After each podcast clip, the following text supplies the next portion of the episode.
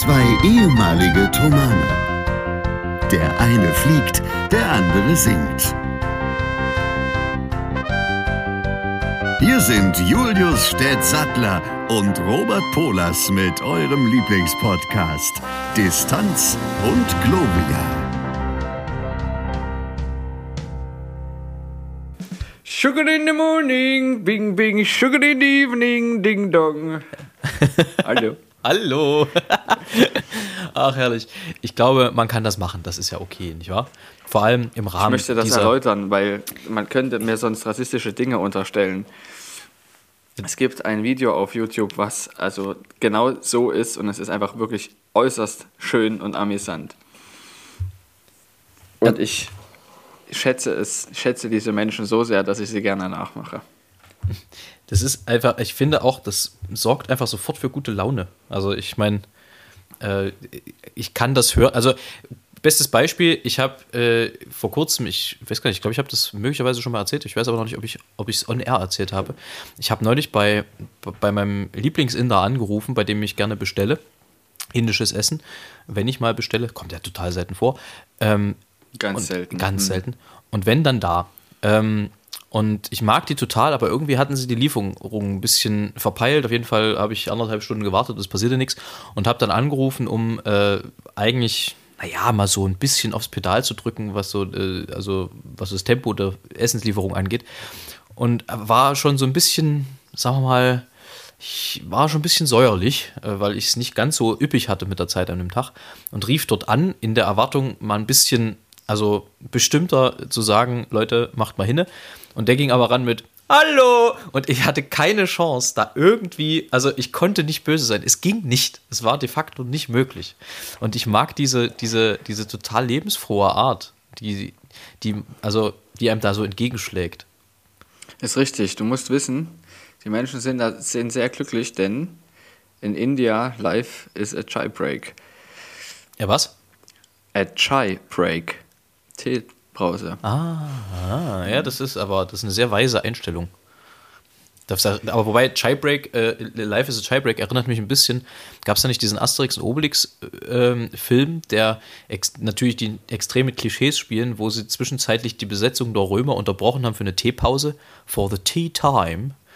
Äh, 17 Uhr oder so war das immer, oder 16 Uhr, glaube ich, haben sie die, die kurze Schlacht äh, unterbrochen, damit äh, die, die Engländer ihren Tee zu sich nehmen konnten. Und ich glaube, das ist sogar faktisch gar nicht so weit von der Realität weg, wenn ich mich nicht irre. Ich meine, ich habe da mal was zu gehört.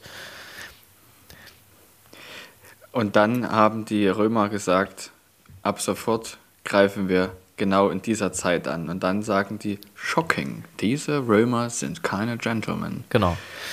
Ach, herrlich. Ähm, ja, wie kommen wir denn jetzt davon in Folge 48 von Distanz und Gloria? Das kriegen wir hin, Auf jeden indem Fall. ich einfach mal kurz noch sage, dass ich es absurd finde. Da wird also dieser, diese Kriegssituation nochmal so richtig ad absurdum geführt, was das eigentlich bescheuert das eigentlich alles ist. Ja, natürlich ist das Jetzt sind wir bescheuert. nämlich wieder mental geworden. Was sind wir geworden? Und mental. Ach, Man Manto, Manto, ja. Wir sind sowas von Manto. Ähm, ja, herzlich willkommen. Äh, Schön, das war jetzt mal so eine Art Cold Opener heute, mehr oder weniger. Also so richtig direkt voll mit dem äh, Hammer ins Gesicht, äh, so thematisch. Grüßt euch, wir sind froh, dass ihr wieder mit dabei seid. Wir sind natürlich der Herr Stett und der langhaarige Dackel, der auf der anderen Ende sitzt, was, der auf der anderen Leitung hockt. Ähm, wir freuen uns, dass ihr wieder mit dabei seid. Wir feiern Folge 48 von Distanz und Gloria standesgemäß mit einer pickepackevollen Sendung, vorbereitet, unvorbereitet, alles, was Spaß macht. Herr Stett hat heute äh, die Sonne im Gesicht, denn er sitzt direkt vor einer Lampe. Ähm, und ja, also ich habe mega Bock, es ist wahnsinnig viel passiert. Ich muss dir danken für deine Flexibilität, denn ich habe mich diese Woche gnadenlos verplant. Äh, ich habe also nicht nur zwei, sondern zum Teil dreigleisig geplant, was natürlich in dem Zusammenhang ein bisschen unkoordiniert war. Insofern danke, dass du so flexibel warst und wir heute noch aufnehmen können. Es ist Samstag 18.21 Uhr. Wir schießen hier eine wunderbare Folge in den Äther. Und jetzt kommst du. Wie geht's? Mir geht's wunderbar und ich bin exakt genauso flexibel wie ein Flummi. Flummi. Oder dieser Knetrotz, den es früher in diesen kleinen Dosen gab. Knetrotz. Ich weiß nicht, ob das, also ob das wirklich so hieß, aber ich weiß, was du meinst. Das war noch so, früher gab es auch diese komischen, diese, kennst du noch diese, diese Furzschleime, die dann so richtig eklig keimig waren, so nach, keine Ahnung, so drei, vier Tagen, wo dann so aller Dreck dran hing, den es irgendwo gab. Die waren auch immer in so komischen Kodak-Filmdosen äh, aufgehoben, wo aber kein Kodak-Film mehr drin war. Das wird jetzt der jüngeren Generation nichts mehr sagen, aber früher musste man Filme ja noch zum Entwickeln äh, irgendwo hinbringen. Ähm, das ist, das ist eigentlich witzig, ne? dass wir mit langsam in das Alter kommen, wo wir über Sachen reden, die die Jugend von heute, wenn man sie so nennen möchte, gar nicht mehr kennt. Kommst du langsam in das Boomer-Alter? Ja, das ist wohl wahr. Die ersten Digitalkameras gab es schon, als die jetzigen Abiturienten und Abiturientinnen geboren wurden. Ja, das ist richtig. Und das, äh, in, dem Zusammenhang habe ich festgestellt, Stichwort alt werden und, und älter werden und erwachsen werden, weil wir uns neulich schon mal über Schuhlöffel unterhalten haben. Was mir fehlt, sind tatsächlich Kühlschrankmagneten. Warum? Weil ich Postkarten geschickt kriege. Und äh, es gibt einfach keinen anderen Platz für Postkarten als am Kühlschrank. Das ist doch mehr oder weniger, also halt irgendwo, wo man sie anmagnetieren kann. Also ich habe dermaßen viele Postkarten, weil ich die alle aufhebe, dass ich sie schon an einer Stelle gelagert habe, die, wo ich sie nach Datum sortiert habe. Dass quasi die älteste Postkarte unten liegt und ich immer, wenn eine neue kommt, die oben drauf lege. Es ist ein Stapel, der ist etwa 10 cm hoch. Und so mache ich das, weil der Kühlschrank ist dann irgendwann voll und dann muss man sich was Neues überlegen. Das ist richtig. Ich habe auch schon über eine Korkwand nachgedacht, wobei das ist eigentlich eher für mich einen Platz für Fotos. Aber Eben. ähm, ich und das Problem bei Postkarten ist, wenn man die irgendwo aufhängt, ist, ist, dass man sie sich immer wieder anguckt und irgendwann gehen sie mir auf den Sack. Und deshalb ähm, lagere ich die eben so, dass ich dann irgendwann mal diesen Stapel durchgucke, was ich auch tatsächlich schon ein, zwei Mal gemacht habe und mich darüber freue, wer mir wann geschrieben hat. ja, das ist doch herrlich. Ja, das ist vielleicht auch eine Anregung. Vielleicht mache ich es doch so. Mal gucken, irgendwie muss ich mir was einfallen lassen für Postkarten. Ja, ähm, wir befinden uns auf dem Weg, äh, oder was heißt, wir befinden uns auf dem Weg, wir surfen gerade die vierte Corona-Welle, was äh, irgendwie wahnsinnig aushöhlend ist so langsam. Wir surfen bereits mittendrauf. Na, das, aber ja, das meinte ich ja. Und äh, damit man nicht so völlig den Kopf in den Sand steckt, beziehungsweise Sand in den Kopf, wie der einst mal ein berühmter Fußballer gesagt hat, ähm, habe ich mir mal Gedanken gemacht. Stell dir mal vor, die Corona-Pandemie würde äh, filmisch in einem Filmepos Hollywood-technisch festgehalten. Habe ich mich gefragt, wie könnten denn, wenn man es unterteilen möchte in diese vier Wellen, ich hoffe, es kommt nicht noch eine fünfte dazu, wie könnte man das denn betiteln?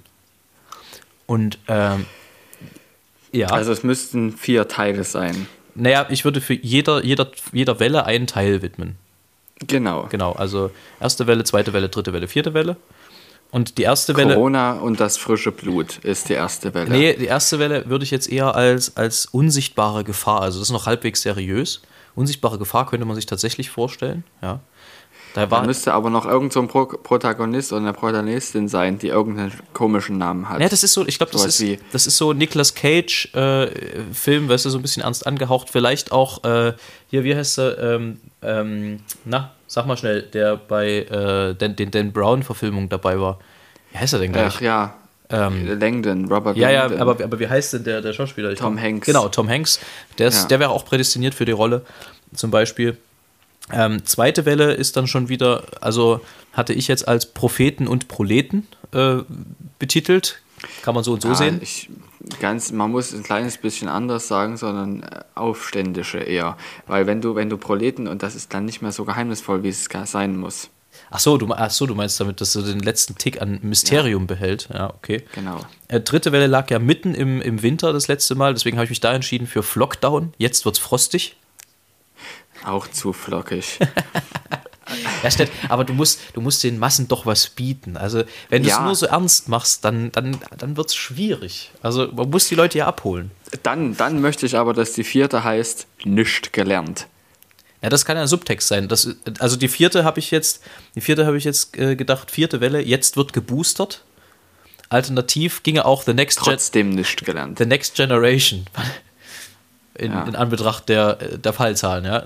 Aber gut, das nur als, als kleine, als kleine dödelige äh, Einspielung dazu. Ihr wisst genau, wir nehmen das alles andere als auf die leichte Schulter, aber man muss es Ja. mit ähm, äh, bei aller Ernsthaftigkeit, äh, sonst dreht man ja durch, muss man dennoch ein bisschen. ähm, Ich, ich muss ganz ehrlich sagen, wie ich es handhabe. habe ich heute zu meinem Schwiegervater gesagt, weil der ist Lehrer und der ist nicht nur Lehrer, sondern der ist auch im äh, Bundesvorstand vom Bundesverband Musikunterricht. In Grundschule geht es da ähm, vor allem auch und der sieht halt komplett schwarz. Und das ist für ihn eines der größten Schwierigkeiten, weil er wirklich jetzt nicht nur selber Lehrer ist, sondern auch wirklich damit befasst ist, das Beste aus, Schul aus Grundschule zu machen in Deutschland. Also er engagiert sich richtig und er, es ist, er hat so schlechte Laune gehabt nach dem aktuellen Kongress, was ich auch nur verstehen kann. Und ich habe dann auch nochmal, ich, ich, ich sehe das ja auch, man kann sehr, sehr pessimistisch in die Zukunft schauen, was auf jeden Fall der Fall ist aktuell. Es ist schwierig, optimistisch in die Zukunft zu schauen. Es ist wirklich sehr schwer. Und deshalb habe ich mir gedacht, es ist gut, ab und zu das zu tun, aber für mich insgesamt ist es auch für die mentale Gesundheit besser, das an vielen Tagen auszublenden, aber es trotzdem immer mal zuzulassen, über die Zukunft nachzudenken, aber es aktuell nicht so oft zu tun. Na, das Problem ist ja, du kommst ja gar nicht drum rum, also du kriegst das ja sowieso mit über, über Medien, genau. Zeitungen etc., was halt extrem schwierig ist und ich glaube, da werden wir auch im Nachgang wirklich was merken. Ich kann da natürlich immer nur für die Kunst reden, beziehungsweise vor allem für die Kunst, die ich mache. Wir werden wenn alles sehr, sehr schlecht läuft und im Moment sieht es leider ob der äh, Fallzahlen und auch ob der Intensivstationen ein bisschen so aus, dass es schlecht läuft, ähm, werden wir jetzt ein noch fieseres Kunst- und Kultursterben haben als vorher, weil wir das Problem haben werden, selbst wenn kein Lockdown verhängt wird, was keiner natürlich hofft, werden die Leute ob der riesigen Inzidenzen höchstwahrscheinlich ähm, einfach, selbst wenn Konzerte erlaubt sind, nicht in Konzerte gehen. Und das bedeutet, es finden theoretisch Konzerte statt, das heißt, es gibt keinen Kulturlockdown, aber die werden sich nicht lohnen. Das heißt, Veranstalter werden keine Konzerte veranstalten und wenn sie veranstalten, dann rentiert es sich nicht. Das bedeutet, die Kunst hat keinen Anspruch in irgendeiner Form auf eine Entschädigung, wird aber so trockengelegt, dass äh, sehr, sehr viele auch an dieser vierten Welle kaputt gehen werden, ist meine Befürchtung. Das, ähm, die ist durchaus begründet. Und ähm, wir haben gelernt, dass diese Schwarzmalerei eigentlich die realistische ist, leider. Und das sind eben Gründe, weshalb ich das durchaus mich damit auseinandersetze, aber nicht jeden Tag und immer, weil es mir mental schadet. Nee, das Problem ist halt, äh, also es ist meine Lebensrealität. Also das hat gar nichts mit Schwarzmalerei, das, ja. das hat gar nichts mit Schwarzmalerei meine, ja. zu tun. Das ist nee, einfach. Das stimmt ja. Weißt du, wir, ja. pro forma haben wir in, in, in, zum Bersten gefüllten Kalender, den kompletten Dezember. Aber wir wissen nicht, ob die Konzerte alle stattfinden können. Wenn die Konzerte stattfinden, wie viele Leute kommen, weil sie sich trauen oder nicht trauen. Äh, wenn sie sich trauen, ob es nicht vielleicht doch irgendwo die Gefahr gibt, dass sie sich irgendwo anstecken. Und du willst natürlich als Künstler auch nicht dafür verantwortlich sein, dass äh, dass es irgendwie einen Corona-Hotspot gibt bei dir im Konzert. Also das ist einfach eine Gefahr und äh, das ist halt immer auch eine Verantwortungsfrage, da abzuwägen. Insofern ähm, hat das weniger was damit zu tun. Ich, ich bin eigentlich ein grundoptimistischer Mensch und ich hoffe und glaube auch, dass wir das wieder in den Griff kriegen werden. Ähm, aber man darf halt nicht vergessen, dass für freie Künstler vor allem die Weihnachtszeit und auch die Passionszeit, die ja nun schon schwierig war im April, dass das einfach die entscheidenden Zeiten sind, um Geld zu verdienen. Und da meine ich jetzt gar nicht uns, genau. die wir das Glück haben, als Ensemble ganzjährig stattzufinden, ähm, sondern wenn ich an Sängerkollegen denke, die freiberuflich unterwegs sind, für die ist Passion und Weihnachten das Hauptgeschäftszeit, wenn die Oratorien singen. Weil zu Weihnachten kommt Weihnachtsoratorium, das singst du 10, 15 Mal und hast damit im Prinzip äh, ein bisschen, also das erste Vierteljahr fürs nächste Jahr finanziert. Dann kommt die Passionszeit, das machst du 10, 15 Mal und kommst damit wieder bis zur nächsten Weihnachtszeit. Und das sind entscheidende, ganz, ganz wesentliche Fixpunkte, die jetzt zweimal in Folge weggebrochen sind. Und ähm, insofern habe ich wirklich große Sorge, wie das weitergeht mit der Kunst. Und ich kenne jetzt schon viele Kolleginnen und Kollegen, die sagen, ich will das nicht mehr. Also ich, das ist mir zu heiß. Wenn du von der Gesellschaft so behandelt wirst in so einer Situation, als nicht systemrelevant oder zu spät als systemrelevant erkannt wirst und dann einfach so am ausgestreckten Arm verhungern lassen wirst, dann ähm, will ich, also in so einem Beruf will ich nicht arbeiten. Das ist mir, die, die Abhängigkeit ist mir zu groß davon verschiedenen Faktoren. Und das ist halt schade, weil das legt halt ein Kulturland wie Deutschland auf Dauer trocken. Und das ist der Punkt, wo ich sage, das meinte ich vorhin mit Schwarzmalerei, die ist es ja, das klang jetzt ein bisschen hart. Ich meinte eher, das, was du sagst, stimmt ist natürlich sehr negativ konnotiert, negativ in die Zukunft geschaut, aber eben realistisch, das meinte ich. Wir haben gelernt, dass diese Sachen die realistischen sind, dass man eben nicht noch darauf hoffen muss, dass hier irgendwas geschieht. Und deshalb ist der, also dass es besser wird sozusagen, als wie, wir, wie du jetzt gerade gesagt hast. Und das ist der Grund, warum ich mich nicht jeden Tag damit befassen kann. Weil es kommen noch andere Sachen dazu. Es kommt noch dazu, dass ich nicht weiß, wie es bei mir weitergeht. Dass es auch eher, ich gelernt habe, dass ich mit dem Schlimmsten rechnen muss und dass das noch unterboten wird bei Lufthansa. Verstehst du, was ich meine? Ja. Und dann kommt bei mir auch noch hinzu, dass ich mir längerfristig Gedanken um unser Klima mache. Und diese drei Sachen zusammen schaffen es, wenn ich sie nicht ausblende nach und nach oder zumindest nicht immer zulasse, darüber zu denken, mich fertig zu machen. Und das geht nicht.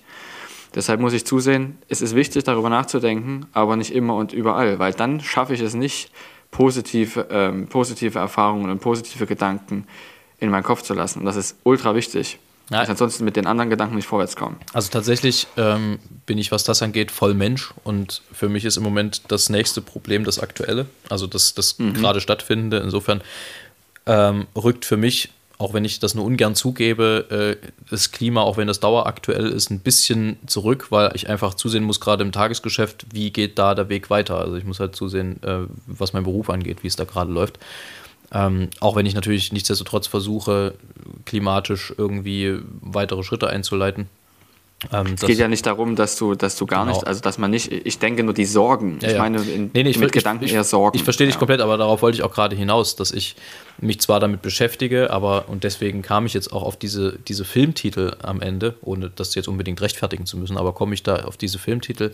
Ähm, du kannst dich dem in manche Situationen auch nur mit dem Augenzwinkern ab und zu mal nähern, weil du brauchst auch bei aller Ernsthaftigkeit, die das Thema natürlich mit sich bringt und bei aller Tragik, wenn man an Einzelschicksale und an bestimmte Situationen auf Intensivstationen denkt, brauchst du trotzdem ähm, diese grundoptimistische Haltung, weil sonst stürzt du einfach gnadenlos in eine Depression, glaube ich. Und das, das hilft wirklich niemandem. Und äh, ich habe die Erfahrung gemacht, mit solchen Themen muss ich auch selbstironisch umgehen, mit solchen Themen muss ich ähm, offensiv umgehen und das auch äh, immer natürlich versuchen in einem, in einem angemessenen Rahmen, aber auch mit einem Augenzwinkern. Und das ähm, dann geht es. Also dann kommt man auch mit übelsten Nachrichten am Ende einigermaßen vernünftig klar und schafft es auch, weil der Witz ist immer, finde ich, um sich über etwas, ich will nicht sagen, um sich über etwas lustig zu machen, weil das ist in dem Zusammenhang die falsche Formulierung, aber um etwas ein bisschen mit einem Augenzwinkern betrachten zu können, muss man eine Außenperspektive einnehmen. Und das ist in so einer Situation, glaube ich, auch ganz, ganz wichtig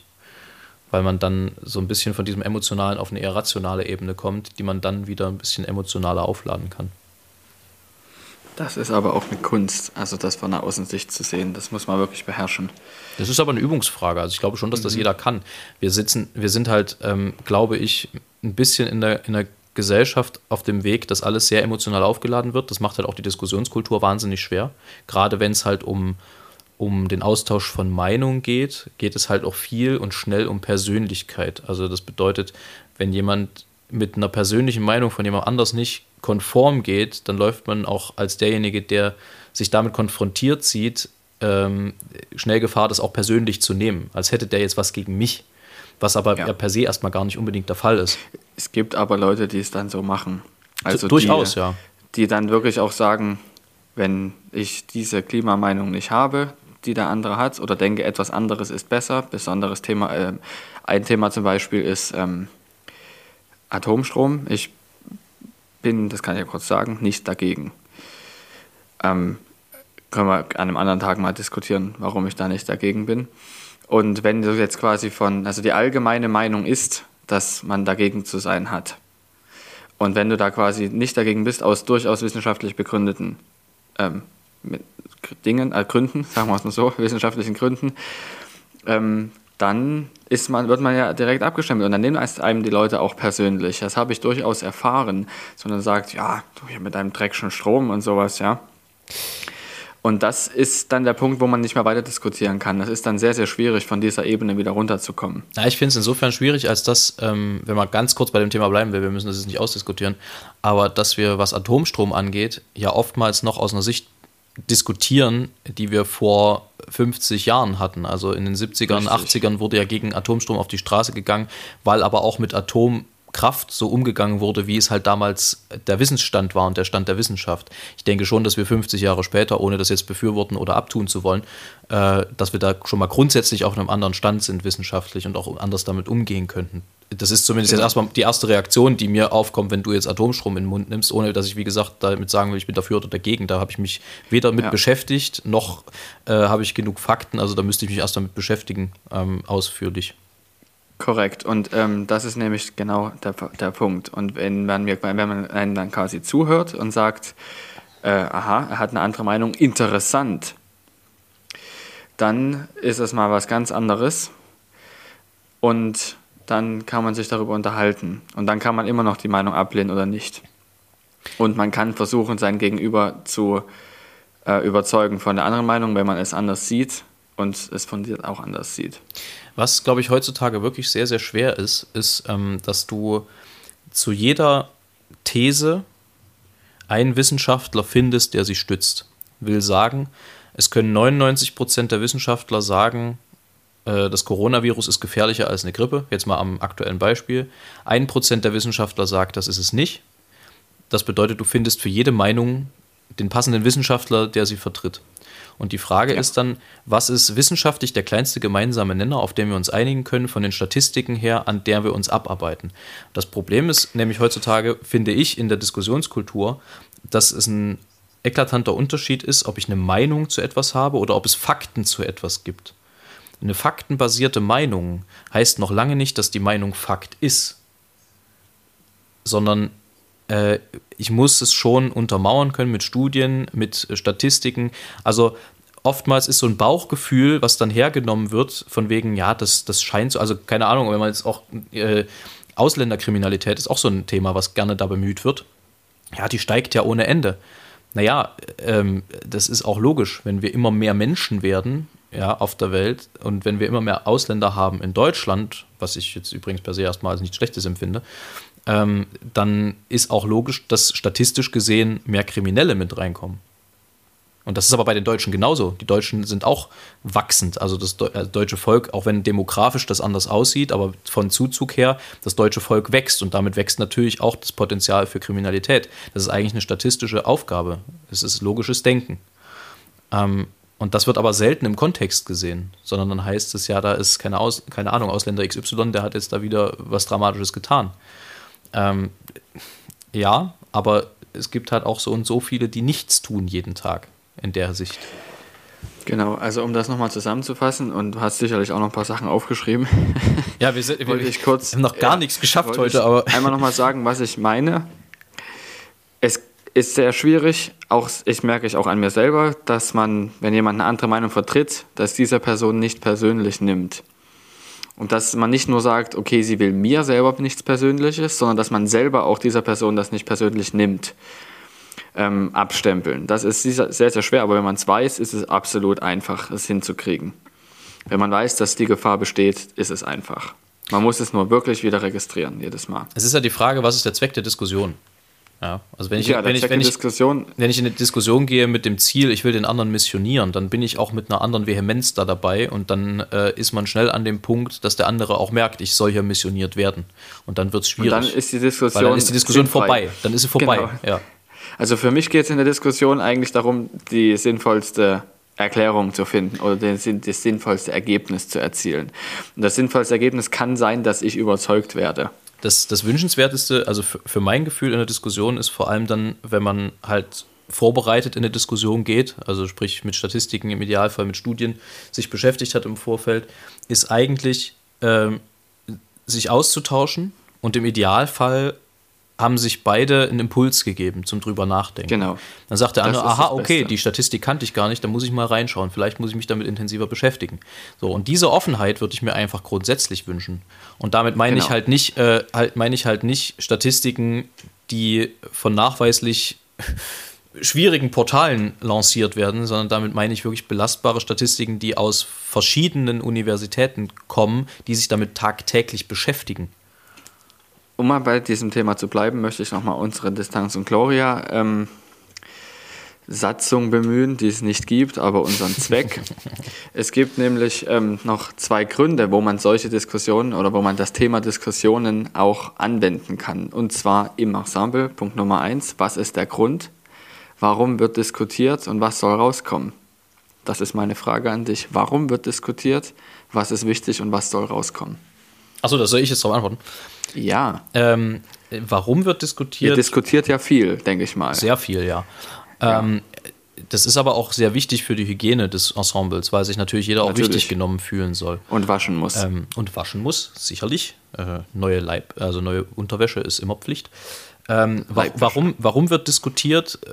Weil wir am Ende ein Ergebnis haben wollen, hinter dem alle stehen können. Und wenn jemand was anders sieht, dann ist es notwendig, darüber zu sprechen. Warum sieht er das anders? Was ist, was ist, also wie würdest du das machen? So, und dann ist die Frage, wie geht man damit um? Kriegt man es hin, es so zu verargumentieren, dass, dass dann allen klar ist, okay, so ist es gemeint? Ähm, und wenn nicht, was dann? Ja. Dann gibt es zwei Möglichkeiten. Wenn es nun Eklatanzen gibt, das kommt relativ selten vor, aber wenn es wirklich Eklatanzen gibt, wo wir uns nicht einig werden, dann probieren wir meistens beides aus. In der Regel sind das interpretatorische Sachen, also jetzt nichts irgendwie Grundsätzliches, sondern irgendwelche interpretatorischen Ansätze. Äh, keine Ahnung, jetzt mal ganz platt formuliert, lass da Piano und dort Forte machen, also lass da leise und dort laut singen. Und dann sagt der andere, nee, lass dort laut und dort leise singen. An denselben Stellen aber umgekehrt. Und dann probieren wir beides aus und das, was die Mehrheit mehr überzeugt, wird am Ende gemacht, unabhängig davon, was jetzt von wem kam. Ähm, das heißt, das hat auch viel mit Try and Error zu tun. Ähm, und weil das Ergebnis eben eins sein soll, hinter dem alle stehen können. Das ist das Warum wird diskutiert. Ähm, und wir wissen halt, wo wir hinwollen mit dem Ergebnis. Wir wollen ein Klangerlebnis schaffen, was dem Namen am Akkord gerecht wird und was höchsten professionellen Ansprüchen genügt. Und das bedeutet, wir müssen auch auf einer hochprofessionellen Ebene miteinander umgehen, bei aller Freundschaftlichkeit, aber auf einer hochprofessionellen Ebene miteinander umgehen. Und das heißt auch, dass jede Stimme ernst genommen wird. Was Diskussion oftmals auch ein bisschen ausweitet, aber das ist halt für die Harmonie und für die, für die äh, Homogenität in der Gruppe sehr, sehr wichtig. Danke sehr. Und die zweite Sache ist, warum muss man in der Fliegerei diskutieren? Warum? Was ist zu beachten und was muss das Ergebnis sein? Es wird auch im Cockpit ähm, diskutiert. Das wird allerdings auf einem Minimum gehalten. Dadurch, dass es einem vorgeschriebene Prozeduren gibt, vorgeschriebene ähm, Abläufe, die immer wieder durchgeführt werden. Und es gibt für sehr, sehr viele Fälle unterschiedliche Abläufe, zum Beispiel, also auch für Notfälle, die man vorher alle übt, dass man im Zweifelsfall dann nicht großartig diskutieren muss, sondern dass man gleich den richtigen Parat hat, den richtigen Ablauf. Jetzt kommt aber der Punkt, es gibt durchaus Situationen, da muss man den richtigen Ablauf wählen. Zum Beispiel, die, es, es bimmelt im Cockpit und es leuchtet eine rote Lampe auf. Dui, dui, dui. Ja? Das ist sehr gut. Ähm, und es leuchtet auch noch Engine Fire. Das heißt, ein Triebwerk. Was könnte man jetzt. Das ist nicht unbedingt der richtige Schluss. Achso. Deswegen bin ich kein Pilot, es- offensichtlich. Genau, also es kann nämlich zum Beispiel, also das erste, was man sagt, ist nicht Engine Fire, man sagt Engine Fire Indication. Das heißt Triebwerksbrandanzeige. Das heißt, ähm, man guckt, okay, die Anzeige leuchtet und dann schaut man durch, ist es wirklich ein Triebwerksbrand oder nicht. Und das kann man an verschiedenen Dingen erkennen, an der Drehzahl, an der Temperatur ähm, des Triebwerks, an, dem, an der Temperatur des Abgases. Man guckt hin, wenn man das Triebwerk sehen kann, ob es brennt. Ja? Und wenn du diese ganzen Sachen überprüft hast, dann weißt du, okay, das geht auch schnell. Das ist ein, es sind zwei, drei Blicke. Dann weißt du, okay, das Ding brennt. Und dann wählst du den entsprechenden Ablauf. Wenn du nicht sicherstellen kannst, dass es wirklich brennt, ich glaube, beim Triebwerksbrand ist es dann doch so, dass man den Ablauf wählt, weil das, nein, nicht ganz, weil wenn du das Triebwerk wirklich löschst, dann kriegst du es auch nicht wieder an. Dann ist es aus. Kriegst es gar nicht mehr an und fliegst dann halt nur noch mit einem fehlenden Triebwerk. Und deshalb muss man da wirklich genau überprüfen, ob man es wirklich ausschaltet. Was, es was nicht so das große. Problem ist, wenn du vier hast, was aber schon spannender wird, wenn du nur zwei hast. Genau. Und da jetzt ist das Warum, habe ich jetzt erklärt, warum diskutiert man, weil es durchaus nicht immer eindeutige Situationen gibt. Und dann wählt man also den richtigen Ablauf aus und sagt, okay, ich denke, das ist das und das und das. Und dann ist es ganz wichtig, darauf kommt es enorm an, auch an außerhalb dieser Kiste, dieser Box zu denken. Think outside of the box. Dass man quasi überlegt, ich muss mich selber überprüfen, ob die Argumentation, die ich habe, überhaupt Sinn ergibt. Warum ist, was spricht dafür, dass es das nicht ist, was ich denke? Zum Beispiel, was spricht dafür, dass es kein Triebwerksbrand ist? Das sich zu fragen und dann darüber zu diskutieren, die Argumente zu sammeln. Und am Ende geht es um eine schnelle, zügige, sachliche Entscheidung, die der Sicherheit dient. Das, das ist das, worum es geht. Das ist total spannend, dass du das sagst, weil das ist im Prinzip ja auch das Verfahren, mit dem in der Wissenschaft eine These überprüft wird. Ja. In, der These, in der Wissenschaft wird eine These aufgestellt, also zumindest ist das das Verfahren, was ich kenne. Es wird eine These aufgestellt und dann wird vor allem probiert, diese These zu widerlegen. Es wird genau. nicht versucht, diese These zu bestätigen, sondern man sucht nach Möglichkeiten, diese These zu widerlegen. Richtig, und der, ähm, ich gehe jetzt noch ein kleines bisschen weiter, jetzt weg von Diskussionen, weil das sollten, sollte man nicht viel haben im Cockpit. Es gibt sogar Diskussionen, die verschoben werden. Also, dass man sagt, darüber reden wir jetzt nicht, darüber reden wir nach dem Flug. An der Bar. Einfach damit man, damit man sich wieder auf, den, auf die ganzen wichtigen Dinge, die jetzt aktuell zu tun sind, konzentrieren kann. Und damit man es auch weiß, okay, es ist weggelegt, aber wir sind sicher, wir reden nachher nochmal drüber. Das nennt man Debriefing. Ähm, sehr, sehr wichtiges Ding, was auch nach dem Konzert sinnvoll ist, das zu tun. Wenn man dann in dem Konzert sich um andere Dinge kümmern kann, wäre meine Empfehlung. Kann man ausprobieren. Ja. Und dann gehe ich noch ein Stück weiter. Es gibt auch sehr viele Entscheidungen zu treffen, die nicht mit einer Diskussion unbedingt getroffen werden sollen, weil es schneller gehen muss als eine Diskussion. Und da gibt es ein Modell, das nennt sich, manche haben es vielleicht schon gehört, FORDEC. F-O-R D, E, C. Und diese sechs Buchstaben stehen für Facts, Options, Risks, Decision, Execution und Control. Also, was habe ich für Fakten? Also die Situation beschreiben. Zweitens, Optionen, wie man sie lösen kann. Drittens feststellen, welche Risiken bergen diese, Option, äh, diese Optionen. Dann zu entscheiden, D, Decision, Ausführen der Entscheidung und kontrollieren, das ist ganz wichtig, ob es die richtige Entscheidung war, wenn du sie ausführst. Also zu sehen, du kannst auch von der Entscheidung zurücktreten, wenn du merkst, es war nicht die richtige Entscheidung. Dass man dann nicht unbedingt bei der Entscheidung bleibt. Es gibt Entscheidungen, wo man dabei bleiben muss, aber es gibt auch welche, wo man sagt, nee, es war doch nicht die richtige Entscheidung, wir müssen nochmal neu entscheiden. Krass. Und dieses Modell ist eben sehr, sehr günstig, weil es eben zu einer zügigen Entscheidung führt und es ist trotzdem alles berücksichtigt. Das klingt sehr Codec. schlau. Kann ich nur empfehlen, ja. Klingt sehr, sehr schlau. Sollte man mal ins Ensembleplenum mitgeben. ja, also wir haben es, ich hab's, ich hab, wir haben es auch bei Firma benutzt, ähm, habe ich den anderen auch erklärt und es hat sehr gut funktioniert. Stark. Äh, ja, weil du es dann auch von der emotionalen Ebene ein bisschen runterbringst, wenn's, wenn ja. Steff, wir müssen mal ein bisschen, äh, also ein bisschen zu Potte kommen. Ja, ja, aber es ist, ist doch schön, auch mal über solche Dinge zu sprechen. Äh, ja, auf jeden Fall. Es ist auch wichtig. Ähm, aber Stett, fangen wir mal mit den drei Dingen an. Ich weiß jetzt nicht, ob ich hier alles von meiner Liste schaffe. Wir haben ja heute auch noch ein Spiel vor. Ja, ein, ein Spiel. Ja, oh, das machen wir jetzt als nächstes. Die, meinst, willst du das jetzt schon machen? Ja, unbedingt. Gut. Nicht, dass wir es vergessen. also, ich, ich erkläre es ich erklär's kurz nochmal. Äh, es gibt wunderschöne Raststättennamen in, in Deutschland. Damit sind WCs und auch äh, richtige Raststätten zum Essen gemeint. Ähm, und mit, diesen, mit Hilfe dieser Namen habe ich einen Text geschrieben. Ähm, es gibt insgesamt zwölf Raststätten, die untergebracht sind. Ich bin gespannt, ob ein oder zwei Dugis alles rausfinden. Es handelt sich zum Teil auch um Versenjamblements. Das bedeutet also satzübergreifend, ja, das nur vorweg, da, um, damit die Regeln auch, auch fair sind. Nicht nur, aber auch gibt es drin. Ähm, und wir hatten gesagt, wer alle zwölf erkennt und uns das mitteilt in der richtigen, nee, nicht richtige Reihenfolge, aber wer uns alle Namen ne-, nennen kann, der bekommt ein äh, CD-Doppelpack, nämlich von Stett und meine Doppel, äh, aktuelle CD die man übrigens immer noch überall hören kann. Ähm, zugesandt äh, von Distanz und Gloria nebst, ja, was packen wir da noch was dazu? Leckerli, Autogrammkarte, Natürlich, was da so Leckerli gibt. und eine Karte, genau. so wie es ist gehört. Eigentlich, wenn wir ähm, sowas... Wichtig dabei, ich, ich weiß jetzt noch gar nicht, wie heißt deine CD nochmal? Erwachen. Erwachen. Ja. Mit Robert Polas und Friedrich Pretorius. Exaktamente.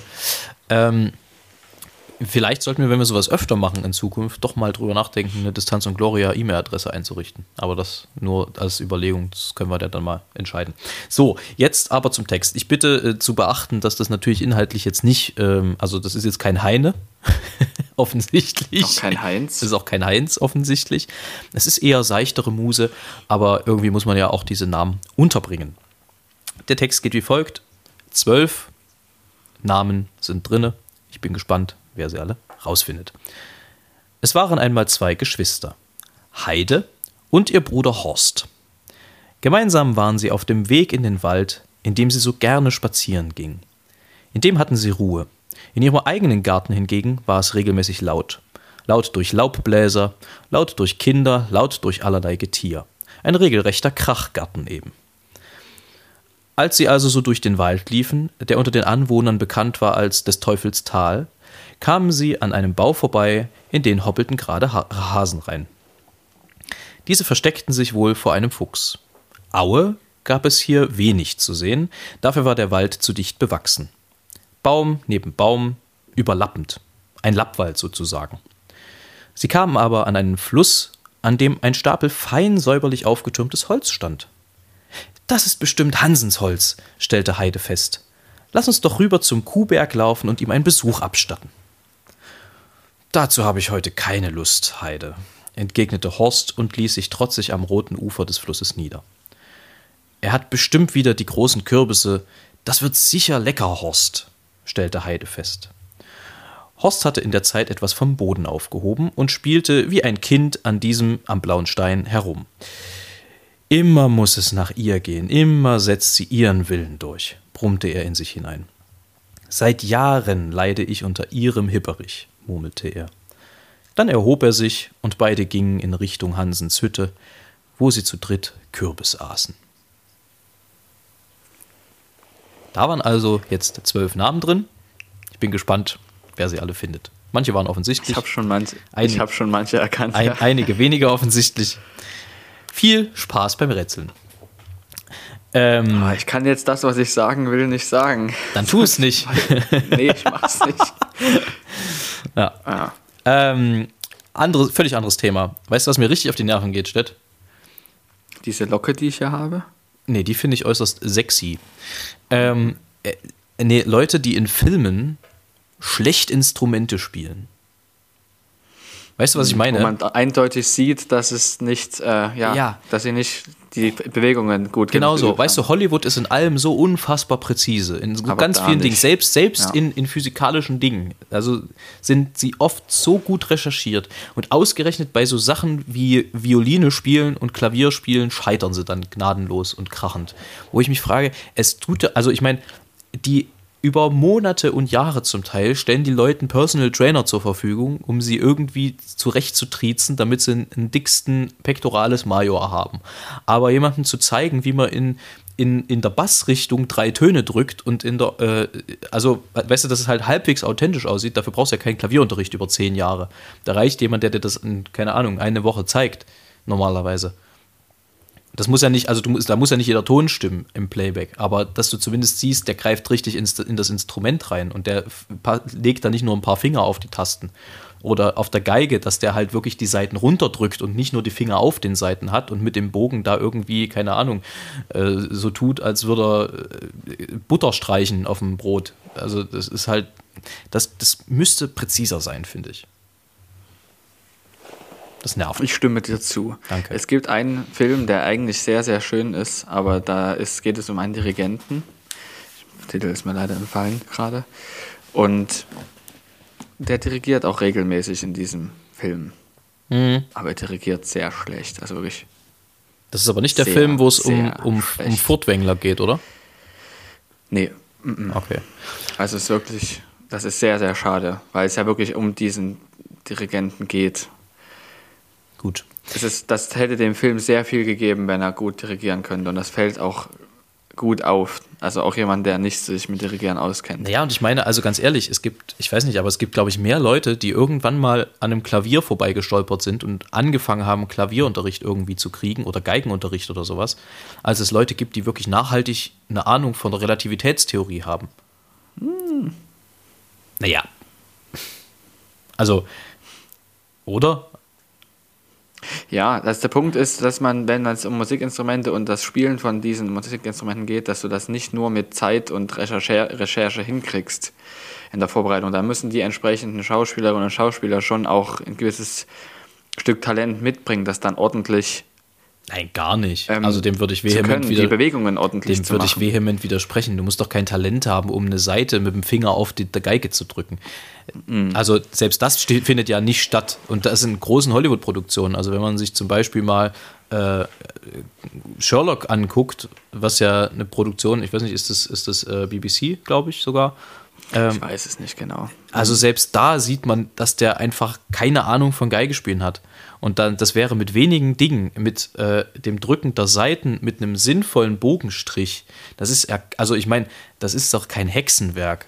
Das muss ja nicht mal gut klingen. Also das soll überhaupt nicht gut klingen am Ende, aber es muss gut aussehen.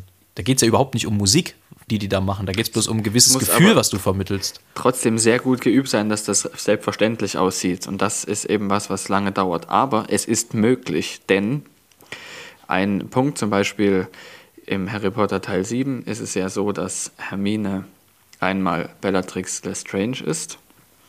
Und die Schauspielerin von Bellatrix Lestrange ist ähm, Helena Bonham Carter. Und die hat die Bewegungen von Emma Watson zwei Wochen lang geübt und studiert. Und deshalb dann konnte sie auch sich so bewegen.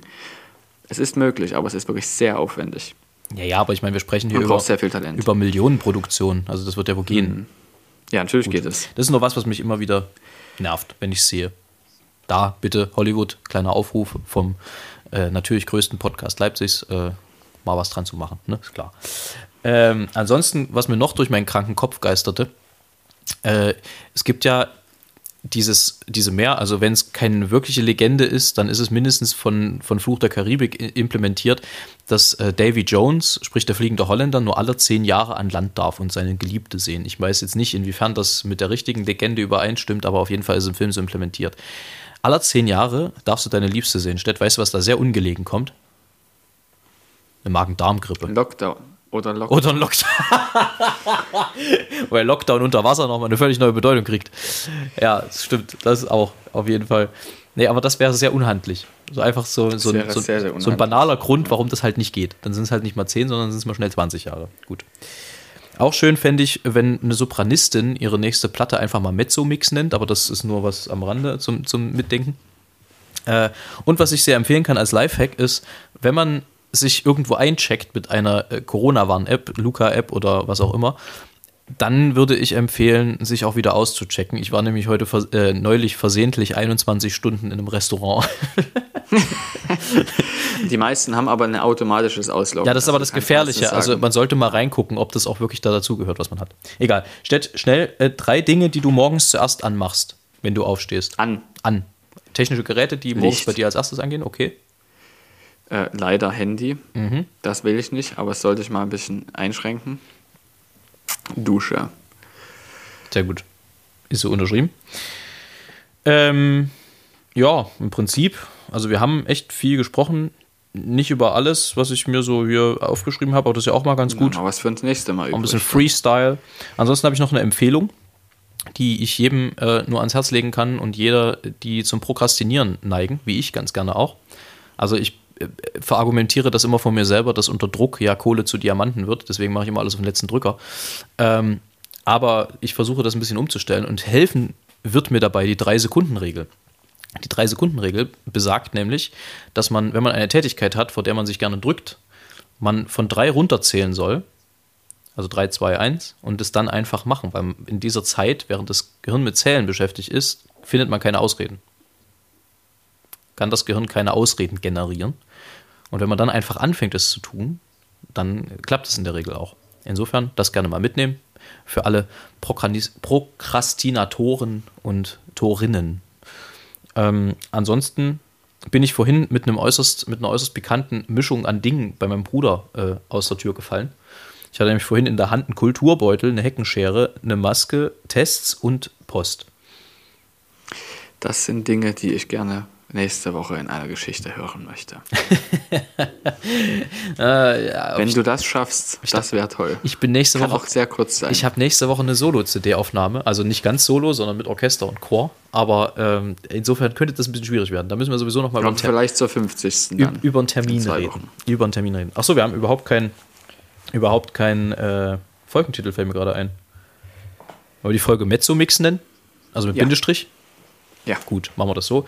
Sonstiges, ja, war ähm, irgendwie eine, eine lustige, also eine lustige Folge im Sinne von ging ein bisschen drunter und drüber heute, aber das war, glaube ich, auch mal ganz nett.